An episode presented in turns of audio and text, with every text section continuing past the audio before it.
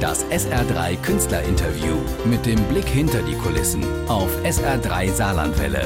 Immer wenn Stars bei uns zu Gast sind.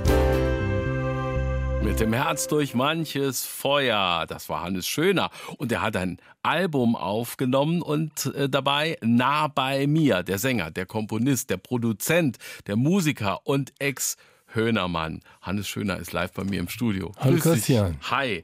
Ähm, als Solosänger ging es für dich los, als Huhn über drei Jahrzehnte. Äh, die Zeit geprägt für die Band, wo die bundesweit auch durchgestartet ist. Jetzt wieder Solokünstler. Naja, ist äh, eigentlich äh, eher betreutes Singen bei mir.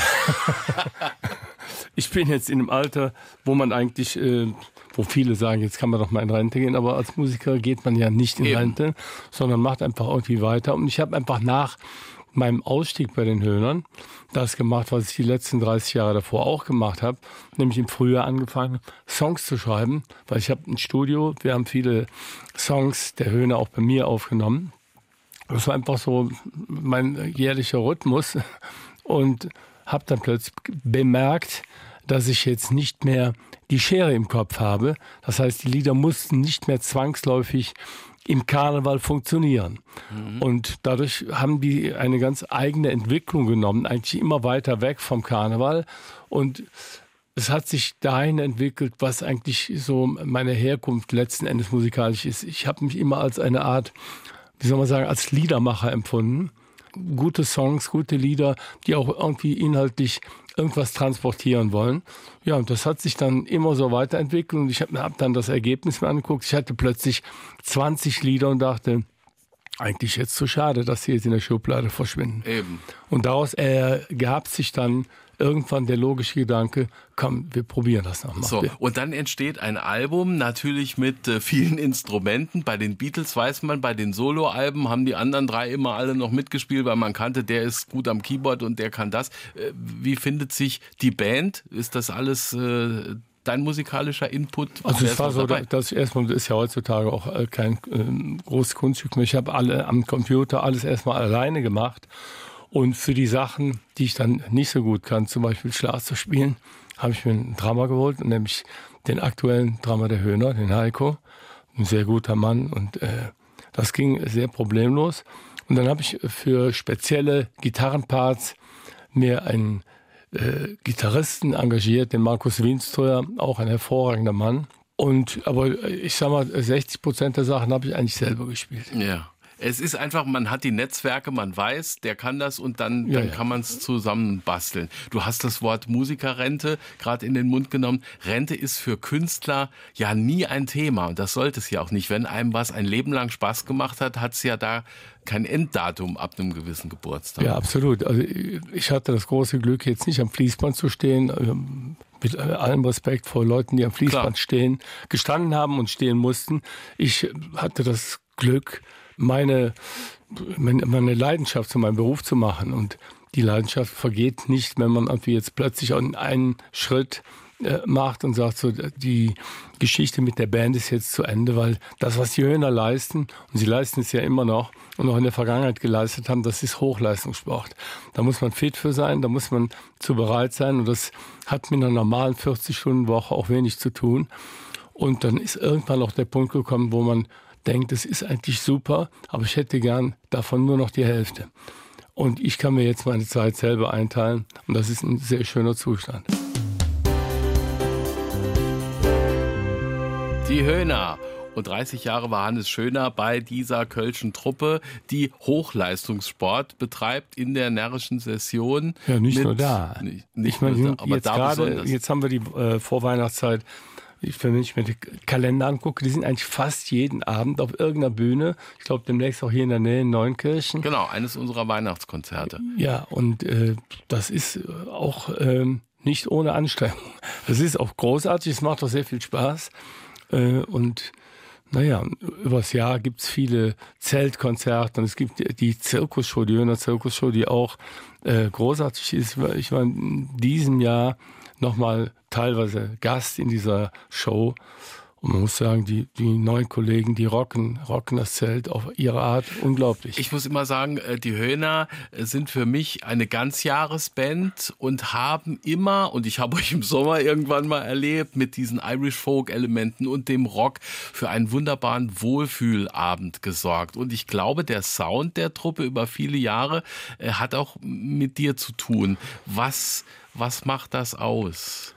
Naja, also in, inwieweit der Sound mit mir zu tun hat, kann ich nicht beurteilen. Ich habe natürlich versucht, äh, mich einzubringen in das ganze musikalische, in die ganze musikalische Entwicklung, ganz klar, und habe das auch mit viel Herzblut und mit viel Leidenschaft gemacht.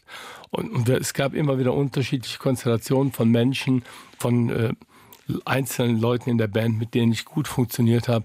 Ja, wir haben sehr viele Platten produziert, sehr, sehr viele. Und in der Musik, äh, in der Popmusik, im, im, Showgeschäft ist eigentlich so, der, der Flop ist das Normale, der Hit ist die Ausnahme. Mhm. Und dass wir wirklich auch die, auf diesem langen Weg ein paar Hits in Anführungsstrichen in der Lage waren zu produzieren, ist ein großes Geschenk. Da kann man im Nachhinein nur dankbar für sein. Mhm, ein großes Geschenk, weil das dann Lieder sind, äh, die äh, nach draußen gehen und die man nicht mehr in der Hand hat, die irgendwie am Lagerfeuer von weil Fans dann irgendwann das Publikum äh, die Lieder zu seinen eigenen Liedern macht und äh, uns das Feedback gibt, ihr habt es richtig gemacht. Jetzt gerade in Köln gibt es dann immer dieses wunderbare Wort Originalbesetzung. Und äh, das muss sich Wolfgang Niedecken für Bab immer anhören, für die Blackfurs gilt das und für die Höhner auch. Ja. Ich sag mal, das ist ja eigentlich cool, wenn es immer so fließende Übergänge gibt. In der Originalbesetzung warst du ja damals auch nicht dabei. Nein, und ich meine, die Höhner äh, existieren, von, wenn man das Gründungsdatum jetzt mal nimmt, äh, seit über 50 Jahren. Und die Höhner sind eigentlich mehr als eine Band, die Hörer sind eine Einrichtung in Köln. Die stehen für eine bestimmte Art von Musik, für eine bestimmte Art von Lebensgefühl und auch, was ganz wichtig ist, für eine bestimmte Art von Haltung. Mhm. Äh, und diese die Haltung zu zeigen in den unterschiedlichsten Zusammenhängen war den Höhnern auch immer wichtig. Zum Beispiel äh, damals bei diesem legendären Arschow-Konzert ja. äh, am, äh, im Gegen November äh, 92. Am Klodwigplatz, ja, ja, wo man also, mit ein paar Tausend gerechnet hat und 100.000 waren. Es kam, waren mehr als 100.000. Bei 100.000 hat die Polizei, Polizei aufgehört zu, zu zählen. Genau. Ja. Eine tolle Zeit. Die Höhner jetzt solo unterwegs. Einer, der schon ewig mit Musik zu tun hat. Wir haben es nicht abgesprochen. Stones oder Beatles? Ich habe beides da. Gut, also Now and Then äh, habe ich jetzt x-mal gehört, war für mich auch ein Dauerohrwurm in den letzten Wochen. Und die Stones LP habe ich jetzt gerade in der letzten Woche entdeckt und finde sie großartig.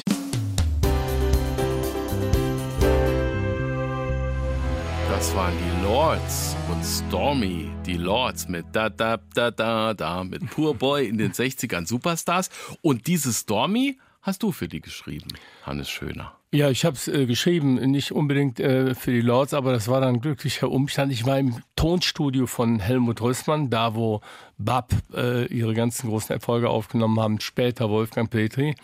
Und ich bin da oft gewesen äh, als Musiker, Background-Sänger und habe ein bisschen programmiert und so weiter. Und irgendwann kam ich da an, da waren die Lords im Studio. Und der Uli und ich haben es eigentlich direkt sehr gut verstanden. Das war, waren direkt in der Unterhaltung. Und dann kam der Produzent an und sagte, hast du nicht noch Lieder? Die LP ist noch nicht fertig.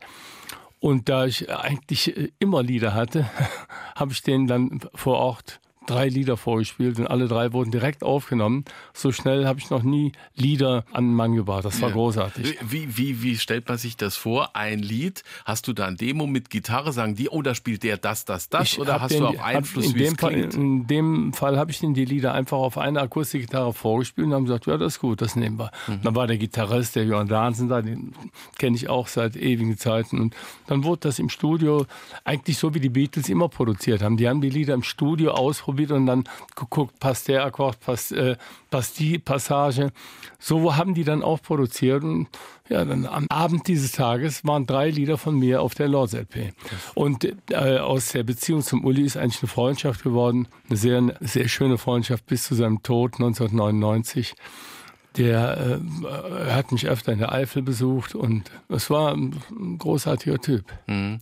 Wenn man so lange auch im Studio gearbeitet hast, äh, hat wie du, äh, produziert hat, weiß, wie es geht. Ich weiß, dass es viele saarländische Bands gibt, die immer wieder gesagt haben, ah, wir gehen zum Hannes, äh, da, da weiß man dann, wie es klingt. Ähm, Was ist das Besondere im Studio, wenn man guckt, dass aus einer coolen Band und einem schönen äh, Song auch eine Produktion wird, die auf CD ballert? Es gibt da sehr, sehr unterschiedliche Ansprüche oder Erwartungen. Wenn ich jetzt irgendwie versuche, äh, auf die Charts zu schielen und das genau Charts kompatibel zu machen, dann muss die Bassdrum im Augenblick sehr dumpf klingen und äh, durchziehen. Das ist die eine Seite der Medaille und man kann sich natürlich, äh, man kann natürlich formatgerecht produzieren. Das lernt man dann auch im Laufe der Zeit. Man kann aber auch, äh, und das war bei mir eigentlich eher die Entwicklung, es bevorzugen, die Dinge authentisch wirken zu lassen. Und äh, jeder Musiker und jede Band hat irgendwie was Eigenes und das eigene rauszukitzeln und das dann nach vorne zu bringen, ist eigentlich das, was mir Freude macht im Studio, was für mich auch das eigentliche Musikmachen ist. Mhm. Also das Austesten und das Pegeln, dieses bisschen lauter, dieses bisschen, bisschen leiser. Äh, was immer erzählt wird, wir haben das dann zu Mastern gebracht und danach ist das äh, im Sound perfekt. Was also das Mastern kann man sich vorstellen, wenn ein Maler ein Bild gemalt hat, dann hat er eine Leinwand und nimmt die von, von der Staffelei ab. Dann hat diese Leinwand an, an den Rändern irgendwelche Ecken oder Wellen, Dellen. Und dann wird dieses Bild gerahmt, dann werden alle Ecken gerade gezogen. Das Bild wird in den Rahmen eingepasst. Der Rahmen ist halt das Format, in dem heutzutage in den Radiostationen und äh, auf allen anderen Medien Musik konsumiert wird. Und die Musik in den Rahmen zu setzen, der, der die Musik für alle kompatibel macht, das ist Master. Mhm. Du hast nicht nur für die Lords was geliefert, auch die Saragossa Band habe ich noch da. That's what we like. Auch von dir. Was ganz anderes. Wie hat sich das ergeben? Ja, also ich äh, war dann äh, nach meiner kurzen, steilen Solo-Karriere, die ging auch dann kurz, aber auch dann wieder steil zu Ende äh, aus verschiedenen Gründen, da will ich jetzt gar nicht weiter darauf eingehen, aber ich war dann in der Szene drin und habe äh, viel Background-Core gemacht. Das heißt, das hintergrund Schubidu für mhm. Produktionen von anderen Sängern und Sängerinnen. Unter anderem war ich mit Anthony Monn im Studio und der war der Produzent von der Saragossa Band. Und ich habe immer Demos gemacht, habe immer versucht, Songs zu schreiben, die auch anzubieten. Und ich habe ihm das äh, Lied angeboten und er hat gesagt, super, nehmen wir auf.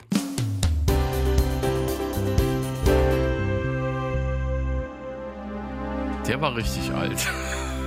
Hannes Schöner und Karina und Bleib.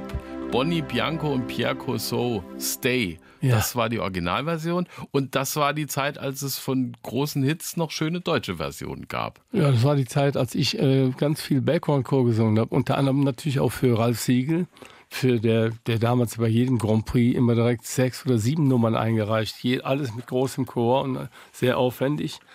Naja, und die, alle Choristen wohnten dann da im, im Hilton Hotel und dann kam man morgens an den Frühstückstisch, dann saß die Karena mit am Tisch und dann hat Ralf gemeint, oh, ihr seid doch eigentlich sehr nett zusammen aus, wir hatten nicht Lust, äh, was ähm, für mich zu singen. Ja, hatten wir. dann hat uns im Studio das Lied vorgespielt und dann gab es einen Text von Bernd Meininger, das ging alles ganz schnell. Ja, er war halt ein Verleger, der die Verpflichtung hatte, einen Titel in eine Coverversion äh, von diesem Bonnie Bianco-Titel rauszubringen. Und ja, es ist eigentlich ein sehr schönes Lied geworden. Auch auf Deutsch. Ja. Nah bei mir, das neue Album als wieder Solo-Künstler. Einen runden Geburtstag hat es im Sommer auch gegeben Jawohl. für dich. Aber Musikrente haben wir schon drüber geredet, ist äh, kein Thema, man macht weiter, du spielst. Ich habe gesehen, du hast so eine kleine Besetzung für kleinere Auftritte, äh, zwei Gitarren und Keyboard. Also alles ist alles sehr akustisch äh, und äh, ja, äh, Piano und zwei Gitarren, so wie eigentlich auch viele Songs auf dem neuen Album sind. Und ja, wenn die Leute aber lauter wollen, ich habe auch, ich kenne auch noch ein Drama. Genau, hast ja eben schon gesagt, der ähm, kann nee, nicht mit von den Höhner, da gibt es auch noch andere. Ja. Aber äh, dass dieses äh, eher akustische äh, und nicht so laut und aufdringlich ist eigentlich im Augenblick der Sound, der mir sehr gut steht und ich sehr mag. Mhm. Februar, März sehe ich jetzt gerade hier. Bonn, Köln, Düsseldorf, Mainz. Im Saarland, geht, Im Saarland geht bestimmt auch noch was. Genau. Ansonsten genau. kommen wir gefahren. Und am Sonntag machen wir eine Demo in Köln hm? von Arschu. Auch gut. Unter dem Motto Give Peace a Chance. Und die ist natürlich nicht auf dem Klobtischplatz, aber wo, wo? Die ist am Aachener Weiher in Köln. Okay. Auch da könnte man ja in zweieinhalb Stunden sein. Hannes, danke für deinen Besuch aus der Eifel hier. Sehr gerne. Äh, toi, toi, toi für Nah bei mir, das Album. Und ja, auf bald. Super. Tschüss. Tschüss. Das SR3 Künstlerinterview mit dem Blick hinter die Kulissen auf SR3 Saarlandwelle. Immer wenn Stars bei uns zu Gast sind.